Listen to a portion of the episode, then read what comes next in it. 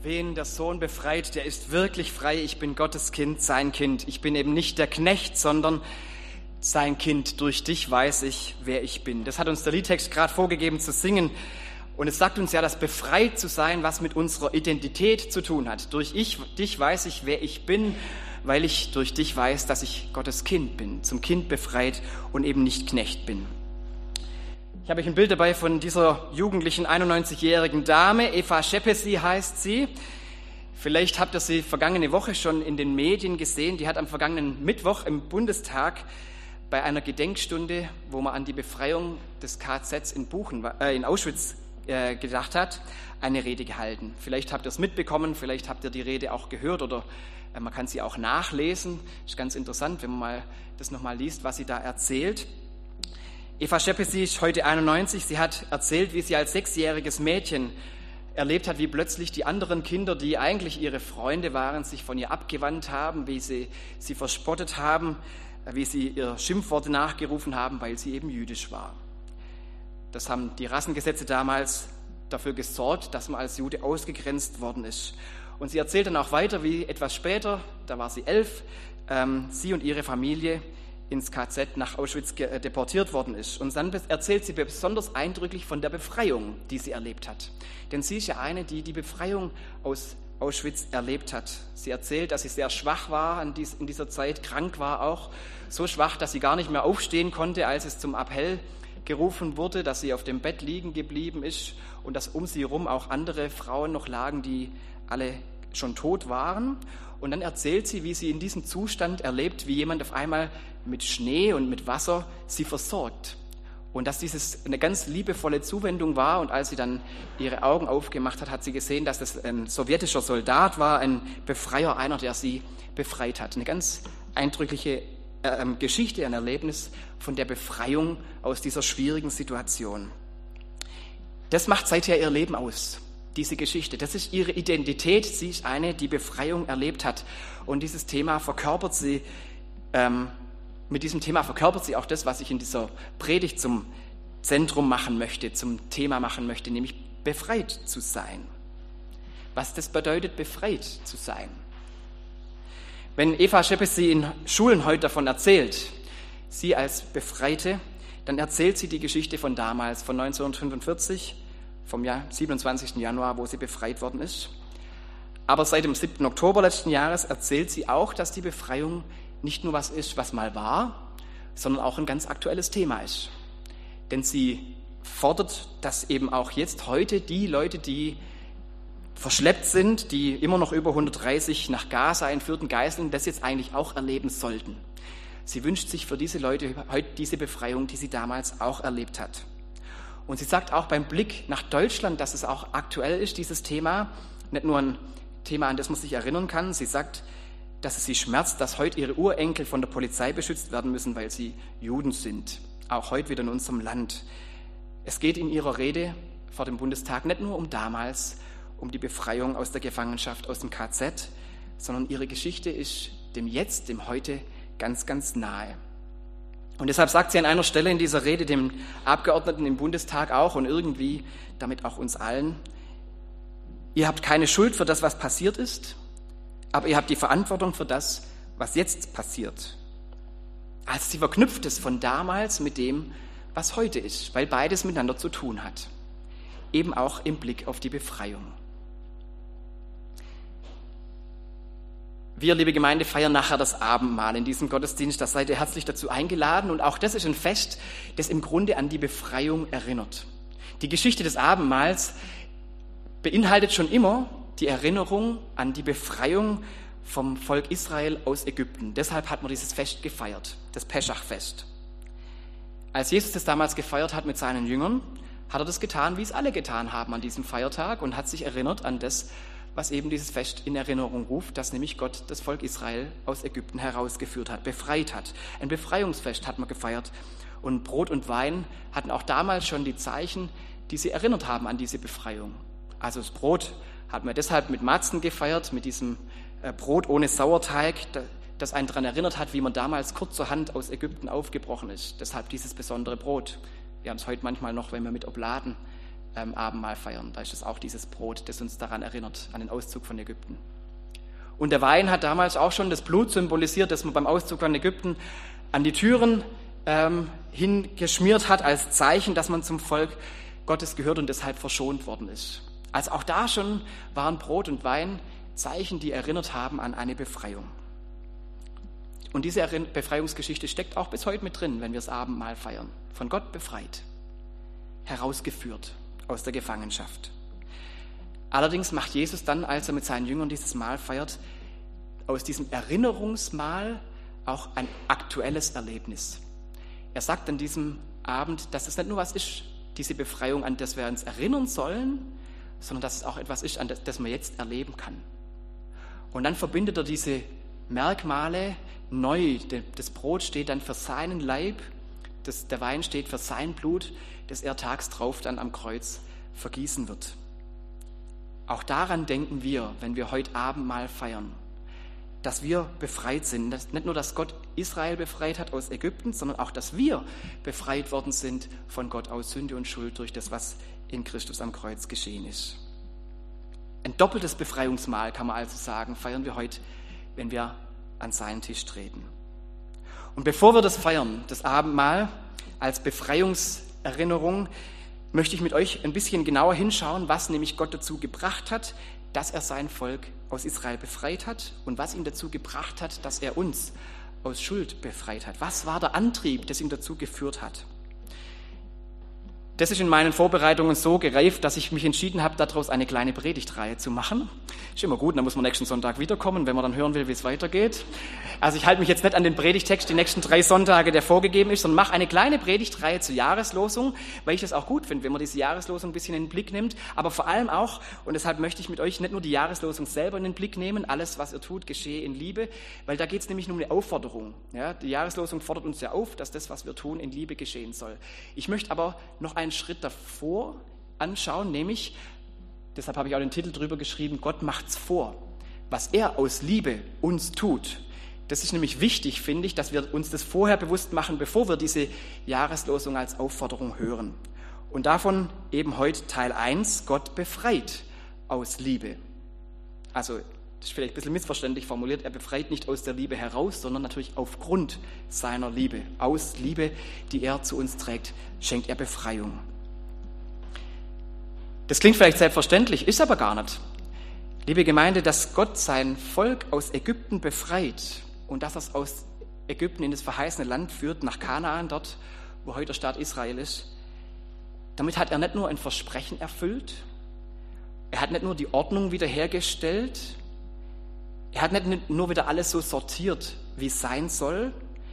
Der Grund, dass Gott es getan hat, war nicht aufräumen, wieder in Ordnung bringen. Der Grund, der ihn dazu geführt hat, sein Volk zu befreien, war die Liebe zu seinem Volk. Und das ist ein Unterschied. Die Liebe zu den Menschen hat ihn getrieben, dass er sie herausführt aus der Gefangenschaft ins Land Kanaan. Man könnte ja meinen, wenn man heute so auf diese ganze Geschichte schaut, dass die Befreiung ein Teil von Gottes großen Plan war. Dass er damit quasi einen notwendigen Schritt erledigt hat von Gottes großem Heilsplan, dieses Volk eben wieder zurückzuführen. Haken dran, Volk befreit, jetzt kann es weitergehen. Hört sich so ein bisschen strategisch an. Und natürlich ist es ein Teil von Gottes Heilsplan.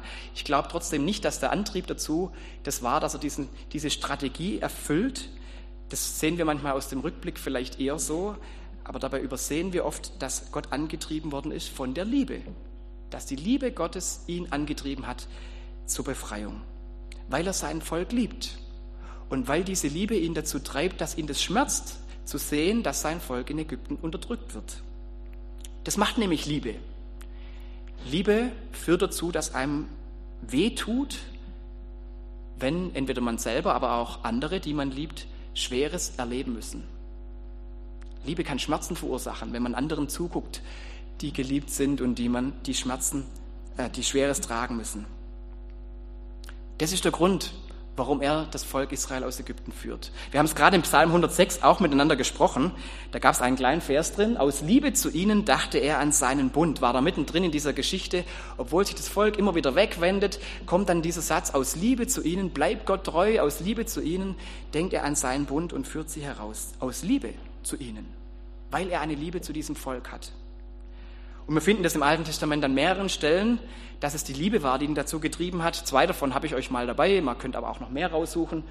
Aus 5. Mose 4, da steht, weil er, Gott, eure Vorfahren liebte, hat er euch, ihre Nachkommen auserwählt und euch selbst mit großer Macht aus Ägypten geführt, weil er euch liebte. Oder kurz später, der Herr hat, euch nicht erwählt und hält an euch fest, weil ihr größer oder bedeutender wärt als die anderen Völker, ihr seid sogar das unbedeutendste aller Völker, sondern weil er euch liebt und weil er das Versprechen halten wollte, das er euren Vorfahren mit einem Eid gegeben hatte. Aus diesem Grund hat er euch mit großer Macht aus Ägypten geführt und euch aus der Sklaverei des Pharaos, des Königs von Ägypten, befreit. Der Antrieb Gottes zur Befreiung ist die Liebe. Nicht irgendwie, dass sich dieses Volk besonders zur Befreiung qualifiziert hätte, nicht weil es besonders attraktiv wäre oder liebevoll, äh, liebenswürdig wäre. Es wendet sich ja sogar immer wieder ab. In dem Psalm, den wir gesprochen haben, war es nur ein kleiner Ausschnitt. In, im, Im ganzen Psalm kommt es an noch viel mehr Geschichten, dass das Volk sich immer wieder abwendet, aber Gott immer an diesem Volk dranbleibt, weil er es liebt, weil die Liebe ihn immer wieder zu ihm zurücktreibt.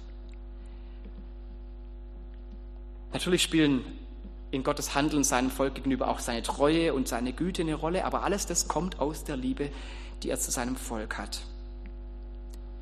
Ich habe mir mal überlegt, wie ich euch ein bisschen klar machen kann, dass es einen Unterschied macht, ja? ob Gott eine Strategie verfolgt, einen Plan nachgeht oder eben aus Liebe handelt. Weil man könnte ja auch sagen, naja, so einen riesen Unterschied macht es ja gar nicht. Mir ist als Beispiel nur eins eingefallen. Ich habe mir die letzten Wochen ein bisschen Gedanken gemacht, warum das jetzt im Moment in Israel gerade so ist, dass ganz viele in Israel ihre Regierung im Moment kritisieren, dass es sogar Demonstrationen gegen Netanyahu gibt, wo man sich ja überlegen kann, warum demonstrieren die gegen den, der sich doch einsetzt und der doch da sogar militärisch vorgeht für sein Volk. Aber jetzt gibt es da viele Menschen, die sagen, das Ziel, was er tut, soll nicht die Strategie sein für Israel, das zu regeln, wie man da später miteinander klarkommen kann oder eben was es braucht, dass man miteinander klarkommt, sondern das Ziel soll sein, die zu befreien, die da gefangen sind. Und wenn man jetzt jemanden kennt oder wenn man verwandt ist mit jemandem, der da gefangen ist, wenn man jemanden liebt, der da in Gefangenschaft ist, dann ist eben das die Priorität. Und dann macht es einen Unterschied, ob jemand bereit ist, die Gefangenen zu befreien und dafür vielleicht auch Zugeständnisse zu machen. Das fordern die Demonstranten. Und eben nicht eine große, lang angelegte Strategie zu verfolgen. Das ist ein Unterschied. Wenn man jemanden liebt und die Befreiung von jemandem wünscht, dann macht es einen Unterschied dann geht es eben nicht um eine Strategie. Vielleicht hilft das Bild ein bisschen, den Unterschied klar zu machen, was die Motivation der Liebe verändert. Das feiert man also im Passamal mit, dass Gott befreit aus der Motivation der Liebe heraus, dass das die Motivation ist für sein befreiendes Handeln. Wenn wir jetzt heute das Abendmahl feiern, denken wir aber nicht nur an die Befreiung von Israel aus Ägypten, sondern wir denken auch an die Befreiung durch Jesus Christus aus der Gefangenschaft der Schuld. Auch da ist eine Befreiung und auch da ist wieder die Liebe, die Gott dazu führt, das zu tun, die das in Gang bringt, was nötig ist, diese Befreiung in, in, ja, zu starten. Vielleicht ist einer der wichtigsten Verse der Bibel, man könnte sogar sagen, vielleicht der allerwichtigste, weil er das Evangelium in einem Vers so komprimiert, wie es nur geht, vereinigt. Deshalb muss es jeden, jeder muss diesen Vers auswendig kennen. Und ich bin sicher, jeder von euch kennt den auch. Jeder Konfirmand muss den lernen. Das, das ist ganz wichtig. Johannes 3, Vers 16. Ihr könnt alle auswendig wahrscheinlich aufsagen, oder?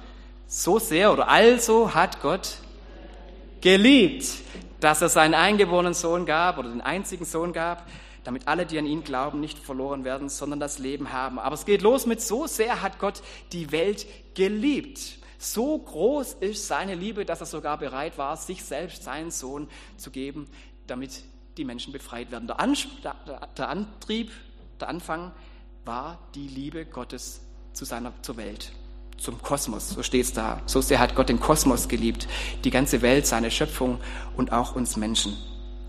Auch wenn wir ihm oft gar keinen Grund geben, uns zu lieben. Auch wenn wir vielleicht gar nicht so liebenswürdig erscheinen oder vielleicht von uns selber denken, dass wir gar nicht so liebenswürdig sind. Gott liebt uns. Das ist der Anfang von aller Befreiung. Und das macht eben einen Unterschied.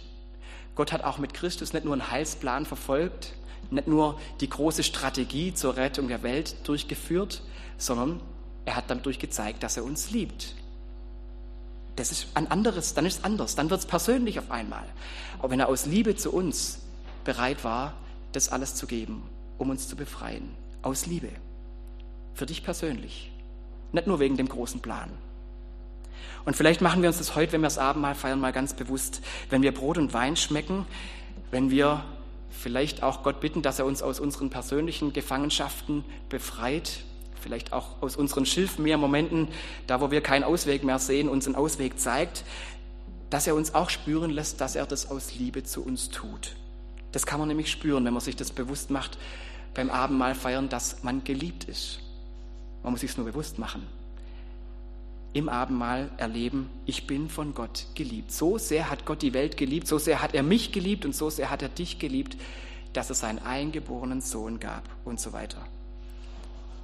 Auch hier macht es den Unterschied. Gott handelt für dich persönlich aus Liebe, nicht nur um seinen Plan durchzuziehen. Das ist mir wichtig und deshalb die Überschrift Gott macht's vor, was Liebe denn ermöglicht. Und mit diesem mit dem im Ohr können wir jetzt auch die Jahreslosung lesen. Alles, was ihr tut, geschehe in Liebe. Jetzt geht es um das, was wir tun mit unserer Liebe. Und ich hoffe, wir sind jetzt ein bisschen vorbereitet auf das, dass es nicht nur was von uns fordert, sondern dass es uns zeigt, was möglich ist, wenn Liebe der Anfang ist. Der Grund von dem, was wir tun. Wenn alles, was wir tun, seinen Beginn hat in der Liebe dann kann unsere Liebe nämlich dazu führen, so wie Gott, Gottes Liebe ihn dazu geführt hat, Freiheit zu schenken, dass auch wir Freiheit schenken, dass auch wir andere freisprechen oder zur Freiheit führen. Und zwar nicht, weil das ein guter Christ so macht oder weil das eine christliche Pflicht ist oder weil das der moralische Kompass uns so vorschreibt, sondern weil wir andere auch lieben. Und es wird man merken, dass es einen Unterschied macht, wenn Christen aus Liebe handeln und nicht nur aus Pflichtbewusstsein, weil es dann persönlich wird. Auch für uns selber wird es dann persönlicher, wenn wir andere in den Blick nehmen und sie lieben wollen. Wenn wir auch denen Liebe entgegenbringen, die uns was schuldig geblieben sind oder die uns verletzt haben, dann kann aus der Liebe ganz viel Befreiung möglich sein. Zum Beispiel Vergebung, und es fängt bei uns selber an und vielleicht endet es auch bei uns diese Befreiung, weil es in uns drin liegt, dass wir sie dann freisprechen dadurch, dass wir sie eben nicht in der Sünde festhalten, in dem, was sie uns schuldig, unschuldig sind, sondern dass wir sie freigeben, Vergebung möglich machen. Das kann die Liebe bewirken, wenn man andere liebt. Gerade die, die einem was schuldig geblieben sind oder an denen man sich geärgert hat. Oder wenn uns das schmerzt, wenn wir andere sehen, in was die sich verstrickt haben, wo sie gefangen sind, vielleicht in Dinge, die ihnen gar nicht gut tun. Kann alles Mögliche sein, ob man sich im Alkohol verstrickt hat oder in irgendwelchen Ausdrucksweisen, dass man immer schlecht über andere redet oder in was man sich halt so verstricken kann. Vielleicht auch in dem, dass man äh, sich von Gott abwendet oder so. Man, kann, man sieht ja manchmal an anderen, in was die sich verstricken. Und wenn uns das schmerzt, weil wir sie lieben, dann gehen wir auch anders damit um und helfen, Wege zur Freiheit zu finden aus, dieser, aus diesen Gefangenschaften, aus diesen Bindungen. Dann heißt es vielleicht, dass man anderen auch mal, dass man andere auch mal ermahnt, ihnen zuliebe, dass man sie darauf hinweist, wo da vielleicht Verstrickungen sind, dass man den Mut dazu bekommt, vielleicht auch das mal klar anzusprechen. Das ist ja auch sowas. Wir haben da manchmal gar nicht den Mut, weil wir uns lieber zurückhalten und lieber denken, oh je, oh je, da geben wir uns lieber nicht so sehr nahe und was könnte man da was, was damit anrichten. Aber manchmal braucht es den Mut, dass andere auch frei werden können, dass man sowas auch anspricht, solche, solche Bindungen, solche Verstrickungen. Und vielleicht ist das die Befreiung, die wir leisten können, die aus der Liebe kommt, die wir geben, dann, dass man den Mut findet, sowas mal anzusprechen. Auch das könnte eine Art sein, andere zur Freiheit zu führen. Oder manchmal reichen schon die ganz kleinen Dinge, dass man anderen ein Kompliment macht. Es gibt so viele Leute, die sind so in sich selber verstrickt oder so in sich selber gefangen, dass sie sich selber nicht lieben können. Und denen dann Liebe zu schenken, einfach indem man ihnen mal sagt, du, das, das kannst du gut oder da bist du super oder das finde ich toll an dir. Wenn jemand merkt, dass das aus einer Liebe herauskommt, dann kann schon ein ganz kleines Kompliment eine große Befreiung sein. Ich will euch damit nur zeigen, dass aus der Liebe raus schon mit kleinen Dingen ganz viel Befreiung möglich ist. Vielleicht sogar schon damit, dass man überhaupt ein Gespräch beginnt. Manchmal haben ja solche komische Gefühle oder so ein Unbehagen, das uns ein bisschen dazu bringt, dass wir lieber auf Distanz bleiben oder vielleicht lieber uns zurückhalten. Vielleicht ist manchmal auch schon befreiend, einfach mal diesen Mut zu haben, einfach mal ein Gespräch anzufangen. Auch das kann schon eine befreiende Wirkung haben.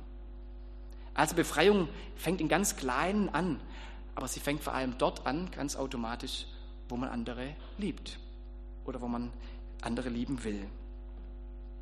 Und deshalb, liebe Gemeinde, können wir was dazu beitragen. So will ich die Jahreslosung verstehen, dass alles das, was wir tun, in Liebe geschieht. Dass die Liebe das Erste ist und dann unser Tun daraus kommt. Eben zum Beispiel, das, dass man anderen hilft, bei der, verhilft, frei zu werden. So wie es Gottes Liebe mit uns getan hat. Befreie und beginne damit zu lieben.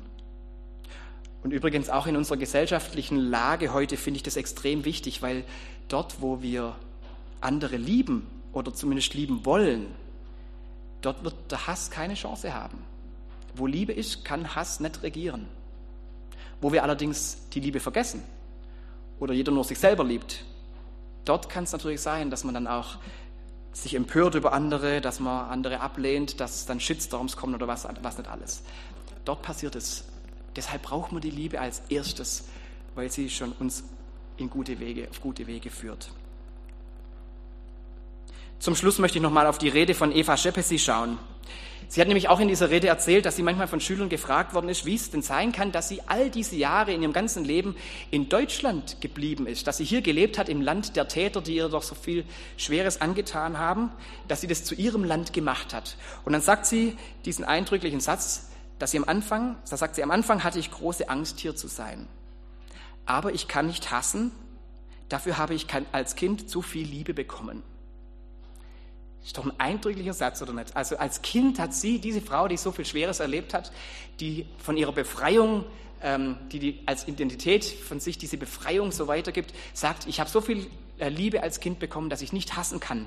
Und das hat sie dazu geführt, dass sie hier leben kann, dass sie dieses Land zu ihrem Land gemacht hat, dass sie dieses Land liebt und die Menschen, die in, in ihm wohnen, deshalb hier heimisch ist und ja, hier ihr ganzes Leben vollbringt. Das ist doch mal das beste Beispiel.